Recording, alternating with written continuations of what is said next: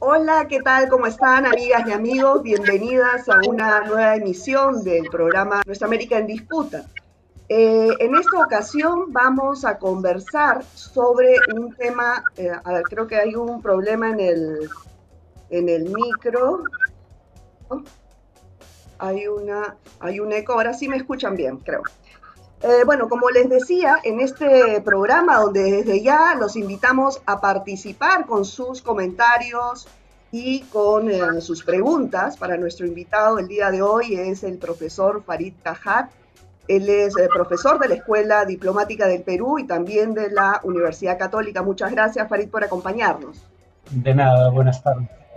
Bueno, el tema de hoy son las elecciones en Estados Unidos. Estamos a menos de tres semanas de que se realicen las elecciones. La última encuesta ha dado 17 puntos de ventaja al candidato demócrata Joe Biden.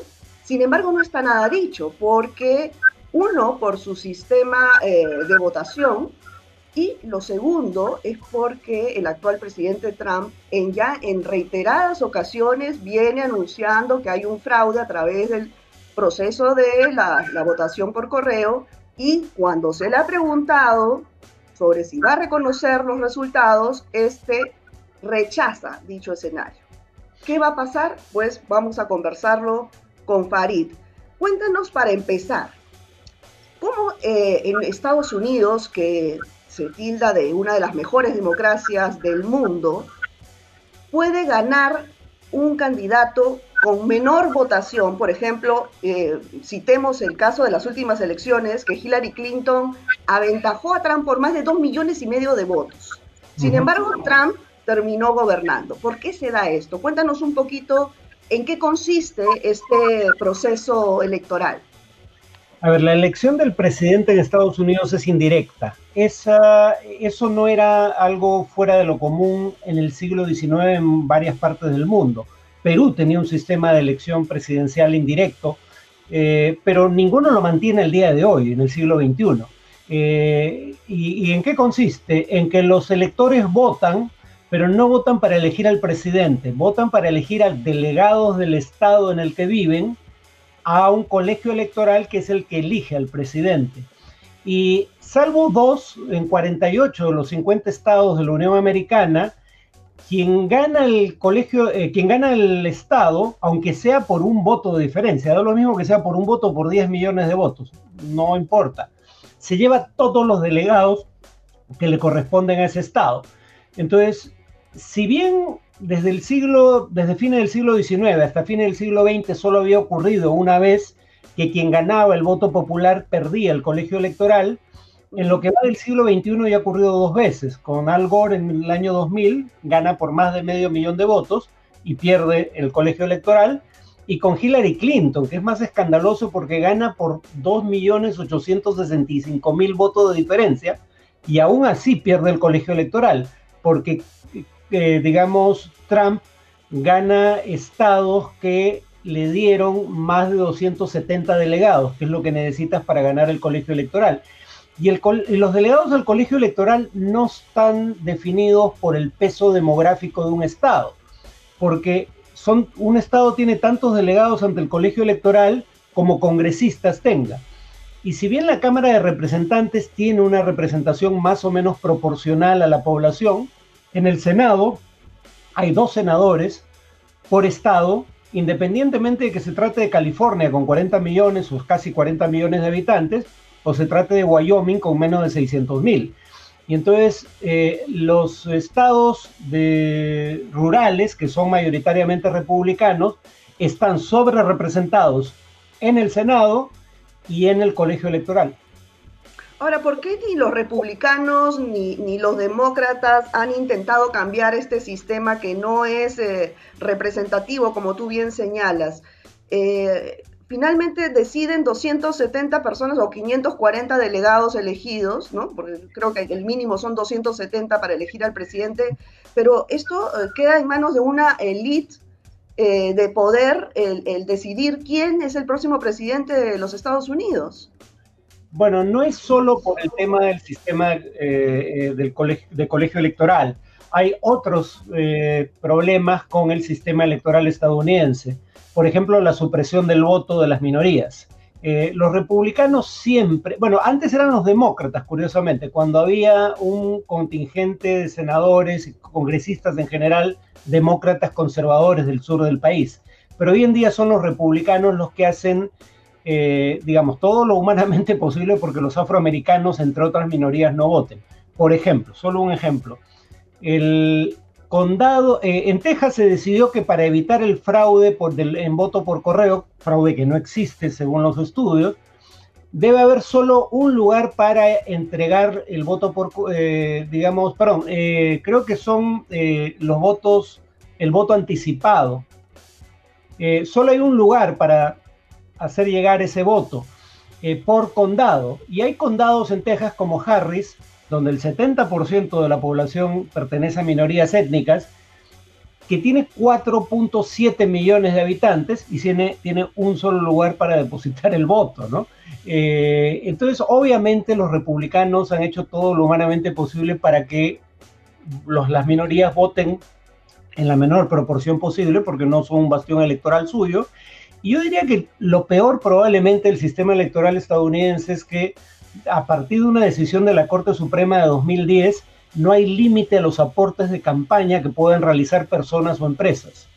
Y, entonces, eh, y tampoco hay eh, límite a la duración de las campañas. Si tomas en cuenta las primarias para elegir candidatos, la campaña de Estados Unidos dura más de un año y son miles de millones de dólares invertidos en campaña, buena parte de los cuales provienen de grupos de interés particular y si la palabra eh, Odebrecht nos debiera recordar algo, es que esos grupos de interés donan eh, dinero para campañas para obtener eh, legislación favorable. Y hay estudios que demuestran que cuando las preferencias en materia de políticas públicas del 10% más rico de la población difieren de las preferencias del resto de la población, las decisiones legislativas y gubernamentales coinciden con las preferencias del 10% más rico, no con las del resto. Entonces, en general es un sistema bastante problemático para una democracia representativa. Claro, es, es, un sistema muy poco democrático, más bien, por así decirlo, ¿no? Ahora, este tema de la, de la votación por correo que mencionabas, eh, que ya hasta el momento ya hay 3.800.000 ciudadanos norteamericanos que han hecho, que han emitido su voto por correo para este próximo 3 de noviembre. Eh, Trump está en reiteradas oportunidades diciendo que por ahí viene el fraude. Eh, esa es, eh, ¿Eso se puede dar? ¿Puede haber un fraude por ahí o es una excusa para no reconocer el resultado de las elecciones? Datos muy elementales. Uno, o primero, se vota por correo en muchos estados de la Unión Americana desde hace años. Hay millones de personas que han votado por correo y jamás salvo en una ocasión ha habido eh, alegato de fraude y fue perpetrado por un republicano, pero se detectó y se revirtió. No hay fraude sistemático en el voto por correo, no hay antecedentes, cuando menos. Dos, hay un estudio de eh, un académico estadounidense de apellido Levitt, eh, que ha medido, ha visto los casos de las elecciones habidas entre 2000 y 2014 de toda índole. Entre 2000 y 2014 se emitieron en todas las elecciones realizadas en Estados Unidos más de mil millones de votos. ¿Cuántos casos verosímiles de suplantación de identidad encuentra? 31. 31 en más de mil millones. Eh, ¿Por qué digo suplantación de identidad? Porque ese sería el tipo de fraude que podría realizarse por correo. Que alguien vote, emita el voto que le corresponde a otra persona. Eso no ocurre. Trump en realidad reveló la razón fundamental de sus temores cuando en una entrevista en marzo eh, con Fox News, la cadena conservadora estadounidense, dijo literalmente lo siguiente. Los demócratas piden cosas que son una locura, niveles de votación que si los aceptáramos jamás volverías a tener a un republicano elegido por voto popular en este país. Bueno, lo de voto popular no lo dijo explícitamente, pero es lo que se entendía. Eh, él es consciente de que el aumento en la tasa de participación de minorías étnicas juega en su contra. Y eso es lo que quería evitar. La paradoja es que cuando ves estudios sobre el voto por correo, el voto por correo incrementa la tasa de participación, pero no favorece necesariamente a los demócratas, salvo que en esta ocasión Trump ha insistido tanto en que el voto por correo se presta al fraude, que los republicanos están votando por correo en mucha menor proporción que los demócratas. Y entonces eh, Trump es el que probablemente termine perjudicando su propia reelección por esa vía. Ahora, ¿hay posibilidades de que Trump eh, rechace el resultado si no, es si no le es favorable?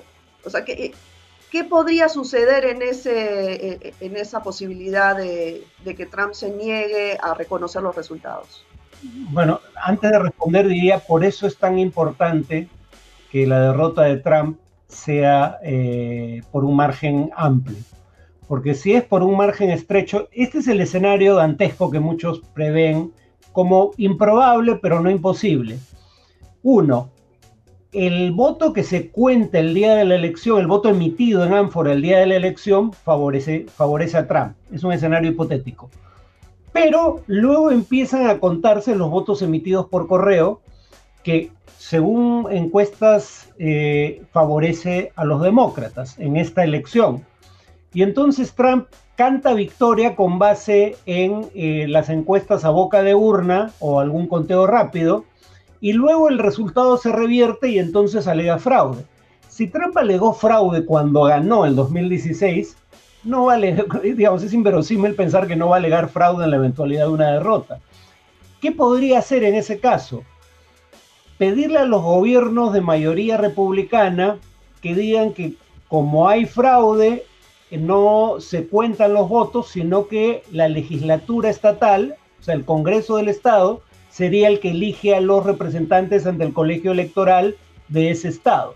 Los demócratas obviamente no aceptarían eso, y esto es un escenario, según tengo entendido, verosímil desde el punto de vista constitucional. Los demócratas reconocen a los delegados elegidos por el voto popular, los republicanos reconocen a los delegados eh, enviados por el Congreso del Estado, y entonces, eh, cuando Trump se niegue a aceptar su derrota, la presidenta de la Cámara de Representantes podría, eh, digamos, eh, siendo la tercera en la línea, segunda en la línea de sucesión después del vicepresidente, decir que ella es la presidenta interina y haber dos colegios electorales con dos resultados distintos.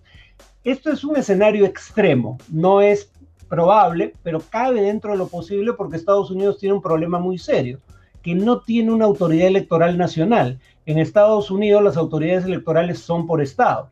Eh, y ahí, en ese caso, podría digamos, tomarse el precedente del año 2000 donde fue la Corte Suprema quien dirimió el tema. De ahí el apuro de Trump por elegir a un eh, miembro más conservador para la Corte Suprema. Habría una mayoría conservadora de 6 a 3. Eso no quiere decir que voten en bloque por razones ideológicas, pero en todo caso, eh, si la Corte Suprema dirime una controversia, Trump tendría, eh, digamos, mayores probabilidades de ganar. Sí, ahora al margen de que gane Trump o, Biden, eh, ¿no son dos caras de la misma moneda? O sea, ¿cuáles serían los, las diferencias de fondo, por así decirlo? Porque eh, tanto en, las políticas de Estado interna como en las relaciones internacionales, yo creo que eh, su manejo va a ser muy similar, ¿no? ¿Tú qué, cómo consideras esta situación? Yo hubiera dicho eso hasta los años 90. Yo diría que a partir del 2000, cuando menos, eh, se empieza a bifurcar de manera significativa. Eh, las diferencias entre los partidos para política interna empiezan a, extenderse o ampliarse desde eh, la Ley de Derechos Civiles de 1965. Pero en años recientes, por ejemplo, solo para dar ejemplos prácticos, ¿no? Un gobernante, demócrata habría mantenido el acuerdo nuclear con Irán, que Trump desestimó. Eh, los demócratas habrían, se habrían mantenido dentro del eh, acuerdo de París, del cual se retiró Donald Trump.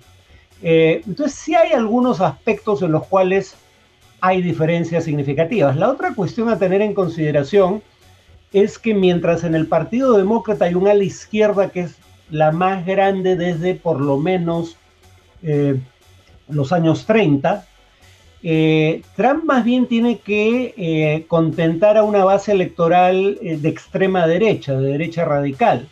O sea, si alguien podría incidir sobre un gobierno de Biden para que cambie en un sentido progresista la orientación de sus decisiones, es el a la izquierda de su partido. En el caso de Trump, quien podría incidir para que cambie es un sector aún más conservador el que representa el propio Trump. Entonces yo no diría que las diferencias son irrelevantes. Eh, en, temas como Venezuela o Cuba, recordemos que Barack Obama restableció relaciones diplomáticas con Cuba, no porque no comparta el objetivo de un cambio de régimen en Cuba, que sí lo comparte, sino sencillamente porque se dio cuenta de algo que las investigaciones académicas ya habían sugerido hace mucho tiempo, que las sanciones generalizadas para un fin maximalista como un cambio de régimen político no tienen resultado. Más de 50 años de sanciones contra Cuba han empobrecido al pueblo cubano y no han cambiado la naturaleza del régimen político un ápice. Pero en todo caso, ahí ves diferencias.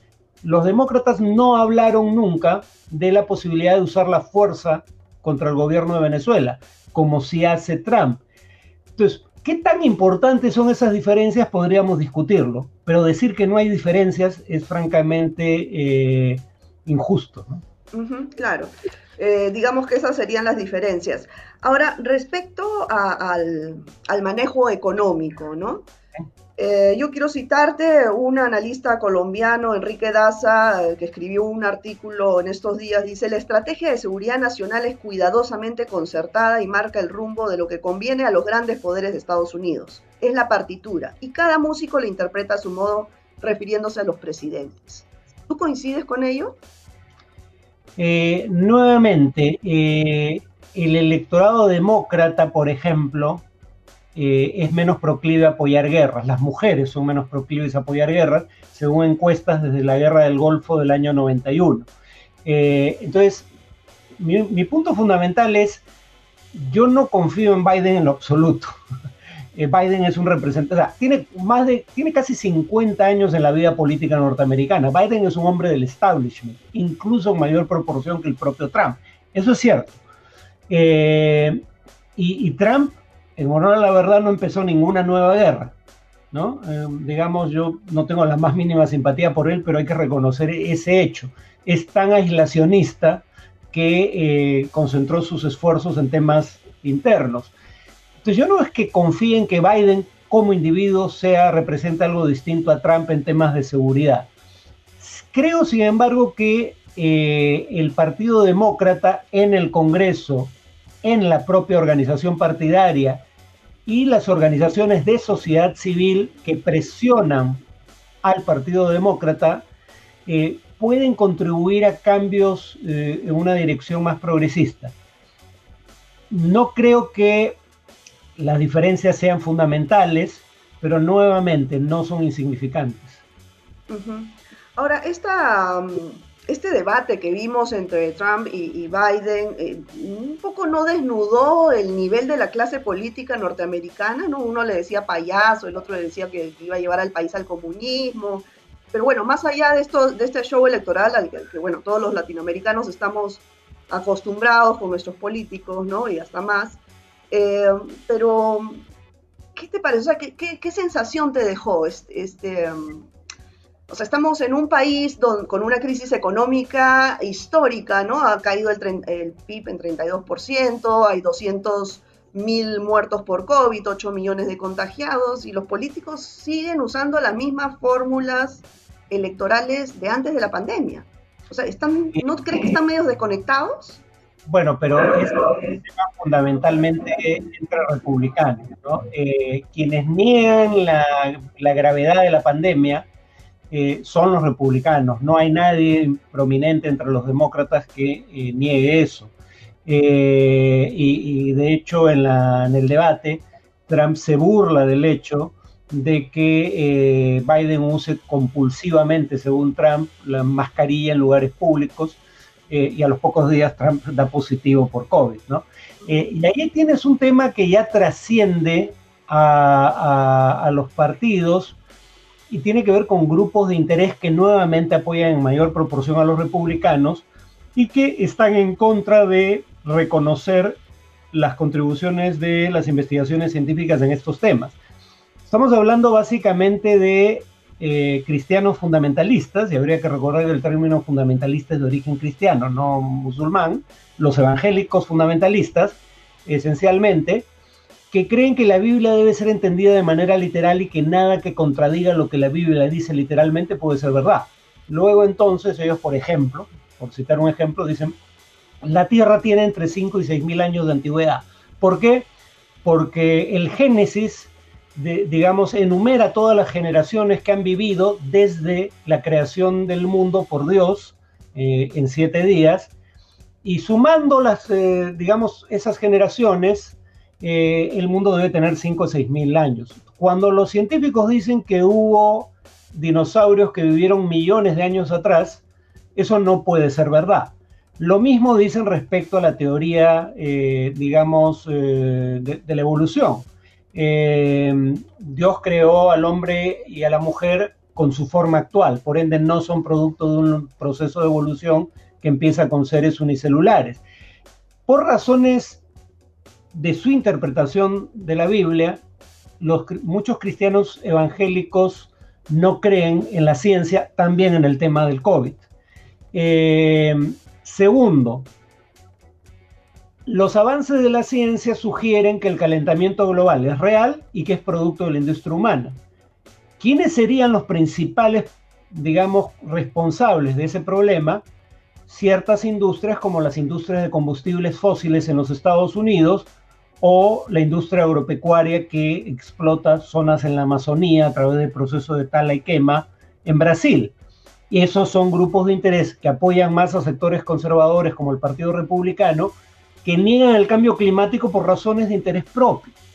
Eh, y por último está este elemento que los, digamos, los académicos han ganado eh, a veces su mala imagen a pulso, los expertos, ¿no?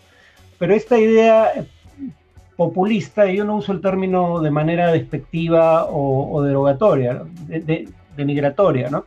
Eh, este argumento de que los intelectuales son intelectuales orgánicos, para usar el término de Gramsci, al servicio de ciertos intereses y por eso afirman lo que afirman. Juntas esos elementos y entiendes por qué, salvo el tercero, que también tiene, digamos, versiones de izquierda, como López Obrador en México, los dos primeros son un problema fundamentalmente entre republicanos en Estados Unidos. Ahora, eh, regresando a, la pregunta inicial que era eh, sobre qué opinan sobre el nivel de la clase política norteamericana, eh, yo quiero citar, hay un último estudio que ha determinado que se ha gastado 6.700 millones de dólares en la campaña publicitaria nomás. Entonces, ¿cómo los republicanos y los demócratas pueden gastar esto em, con los mismos discursos de siempre en un país que ya no es el mismo de hace seis meses? O sea, ¿por qué esta desconexión tan grande? Em, como decía al principio, eh, Estados Unidos es distinto al resto de regímenes que se precian de ser democracias representativas en varias cosas, una de las cuales es eh, financiamiento y duración de las campañas. En otros países capitalistas eh, en Europa, eh, el Estado regula la duración de la campaña. La campaña empieza en una fecha establecida eh, por el gobierno y concluye un par de días antes de la elección. En Estados Unidos las campañas duran más de un año, si cuentan las primarias, y no hay límite por decisión de la Corte Suprema. Ahí uno se da cuenta de qué tan importante es esa entidad no hay límite a los aportes de campaña y en cierto tipo de aportes no hay obligación de revelar la identidad del aportante. Por eso mencionaba estos estudios, no me acuerdo el nombre del autor, pero es un profesor de Princeton, eh, que dice que cuando las preferencias de la élite no coinciden con las preferencias de la mayoría de la población, la legislación solo aprueba normas que coinciden con las preferencias de la élite. Por eso algunos hablan ya de un sistema plutocrático, ¿no? Los ricos tienen una influencia desproporcionada en el sistema político, no solo a través de aportes de campañas, también, y eso demócratas y republicanos por igual, en menor proporción los demócratas, nuevamente. Hay candidatos demócratas como Bernie Sanders que no aceptaban donativos de grandes empresas y solo aceptaban donativos individuales en pequeñas cantidades. Pero Biden sí recibe grandes sumas de grandes empresas. Este, no solo se da a través de los aportes de campaña, sino los aportes para el lobby una vez que son elegidos para el Congreso, por ejemplo. Hay cuatro lobistas por eh, cuatro o más lobistas por cada congresista, eh, tratando de influir en el sentido de sus votaciones. Eh, entonces, es un sistema diseñado de manera tal que le da demasiado peso en el proceso político a los grupos de interés privados uno podría decir eso también ocurre en Perú, pero en Perú ocurría al margen de la ley, cuando menos, ¿no? En Estados Unidos está, está marcado en la ley, ¿no? Y ahora que hablas de los ricos y, bueno, toda esta, esta clase de dirigente de poder que, maneja al margen del gobierno de turno el país, el Washington Post, el Washington Post ha sido el que, el que mm, ah, sacó hace unos días una investigación respecto a lo que había eh, pagado en impuestos Trump, eran 750 dólares en un año, ¿no? Sí, el, New York Times, el New York Times fue. Ok, ¿y, qué pasó? ¿Qué pasó? Porque en el Congreso tengo entendido eh, eh, que no se, le, no se le puede investigar todavía, la Corte Suprema también que ha pedido que el presidente entregue sus estados financieros ha quedado en nada. Entonces, eh, en ese país, yo digo que se podría hacer hasta más cosas que en el Perú. A ver, bueno, decía, los grupos de interés privado tienen una influencia desmedida sobre las normas. Bueno, las normas en materia tributaria permiten declarar que la mayoría de tus ingresos, sobre todo en sectores de altos ingresos, como ganancias de capital, las ganancias de capital solo pagan 15% de impuestos. Y entonces el propio eh, Warren Buffett, uno de los hombres más ricos de Estados Unidos y del mundo, decía, yo no entiendo cómo eh, mi secretaria puede pagar más, una mayor proporción de su sueldo en impuestos que yo, que soy uno de los hombres más ricos del país y del mundo. Pero eso ocurre en Estados Unidos. Los sectores de altos ingresos pueden declarar la mayoría de sus ingresos como ganancia de capital y pagar solo 15%. Y eso antes de considerar lo que en inglés llaman loopholes, o sea, las exenciones tributarias que te permiten deducir respecto a ese 15%. Y entonces, por ejemplo, eh, esto no es un tema de Trump únicamente, mi punto es que esto es... Amazon, si no me equivoco, fue Amazon de Jeff Bezos, el dueño de Washington Post, el año 2018 estoy casi seguro que el dato es este. Amazon 2018, 11 mil millones de dólares en ganancias, no paga un centavo en impuestos, en impuesto a la renta. Ese tipo de impuesto no paga un centavo. Entonces, que Trump pague 750 dólares no llama la atención. Claro, El problema con Trump es que él no hizo públicas sus declaraciones de impuestos, eh, que, las habían hecho todos los candidatos a lo largo de décadas, desde los años 70. Eh, y lo que puede jugar en contra de la denuncia del New York Times, que el New York Times no ha publicado los documentos de la declaración de impuestos de Trump, y entonces Trump sigue alegando que la información brindada por el New York Times es falsa. Y yo presumo que sus seguidores le creerán a Trump que siempre ha dicho que el New York Times es lo que él llama fake news, o sea, noticias falsas. Entonces, si el New York Times revela los documentos, ¿Qué tanta diferencia haga electoralmente? No lo sé, pero podría hacer más diferencia que la información brindada hasta ahora. Ahora, aparte de esta información, eh, bueno, el tema de la pandemia y se le suma también esta, estos movimientos sociales que han ido articulando en los últimos años en rechazo a, los temas de racismo y violencia, ¿no? que además son justificados por Trump. Esto, digamos, que le pone en bandeja eh, las elecciones a Joe Biden. A ver, la paradoja ahí es la siguiente. En los años 60, durante el movimiento por los derechos civiles encabezado por eh, Martin Luther King, eh, cuando Martin Luther King es asesinado, hay manifestaciones violentas y Nixon en ese entonces dice, yo voy a ser el candidato de la ley y el orden contra este caos y voy a representar a la mayoría silenciosa, alegando que la mayoría permanecía en sus casas, no salía a protestar. Trump está utilizando el mismo discurso, ley y orden, literalmente. Creo que no le va a funcionar, sin embargo. Primero, porque eh, los blancos no hispanos no son tan grandes como proporción de la población como lo eran en los 70 60 en realidad, fines de los 60 Segundo, porque incluso ese mismo grupo, los blancos no hispanos, siguen siendo mayoría, solo que son 10% menos del total de la población que en esa época. Pero son más liberales de lo que eran, y sobre todo los jóvenes. Son más liberales que los blancos no hispanos de aquel entonces, que en ese entonces no se les llamaba blancos no hispanos, sino WASP, blancos anglosajones protestantes. Ahora la categoría es un poco más amplia para incluir a todo blanco de origen europeo. Eh, entonces, digamos, eh, no son tan conservadores. La delincuencia violenta ha disminuido desde la década del 90, no ha aumentado. Ha aumentado un poco en tiempos de Trump, curiosamente, pero no es ni por asomo tan alta como era hace 30 años. Eh, y finalmente Trump es el presidente. O sea, tú, dice, elígeme a mí para acabar con el caos. Ya te elegimos, tú eres el presidente y el caos se ha dado, si es real, durante tu gobierno. Entonces sí, yo creo que esto no va a beneficiar a Trump como esperaba y probablemente ayude a movilizar al electorado afroamericano en particular eh, para que vaya a votar o emita un voto por correo. Eso es importante porque el electorado afroamericano es el electorado más fiel al Partido Demócrata.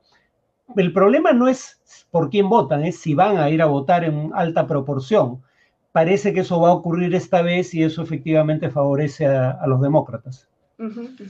Mira, estamos sobre el tiempo, pero eh, quiero eh, por, lo menos comentar algunas de las preguntas eh, que tenemos aquí. Eh, por ejemplo, bueno, dicen, eh, algunos analistas hablan de que se puede producir una guerra civil en Estados Unidos. ¿Esto es posible? No creo, una guerra civil no, pero, eh, porque digamos, si el Estado decide actuar contra las milicias de extrema derecha, no hay forma de que éstas puedan plantar cara en una guerra convencional al Estado norteamericano pero eh, ya vemos el caso de milicias de extrema derecha que intentaron secuestrar a la gobernadora del estado de Michigan y el FBI eh, los detuvo antes de que llevaran a cabo el complot. Entonces, que algunas milicias, y dicho sea de paso, en el caso de Michigan, cuando el estado decidió poner restricciones a la interacción social por la pandemia, Trump empezó a lanzar tweets con lemas como liberen Michigan cuando se le pidió distanciarse en el debate con Biden de los grupos supremacistas blancos, no lo quiso hacer. Que esos grupos se sientan envalentonados e intenten acciones violentas, no lo dudo. Que eso escala hasta una guerra civil, no lo creo. Bueno, y finalmente la relación con Latinoamérica. Bueno, ya sabemos cuál ha sido la relación de, Trump, ¿no? que en, todo su primer, este primer gobierno visitó un solo país de la región, que fue Argentina, y no necesariamente para un tema interno, sino por una reunión del G8, ¿no? Entonces, bueno, eso ya más o menos lo vemos, pero ¿cómo sería la relación de Biden con Latinoamérica? ¿Cómo la ves?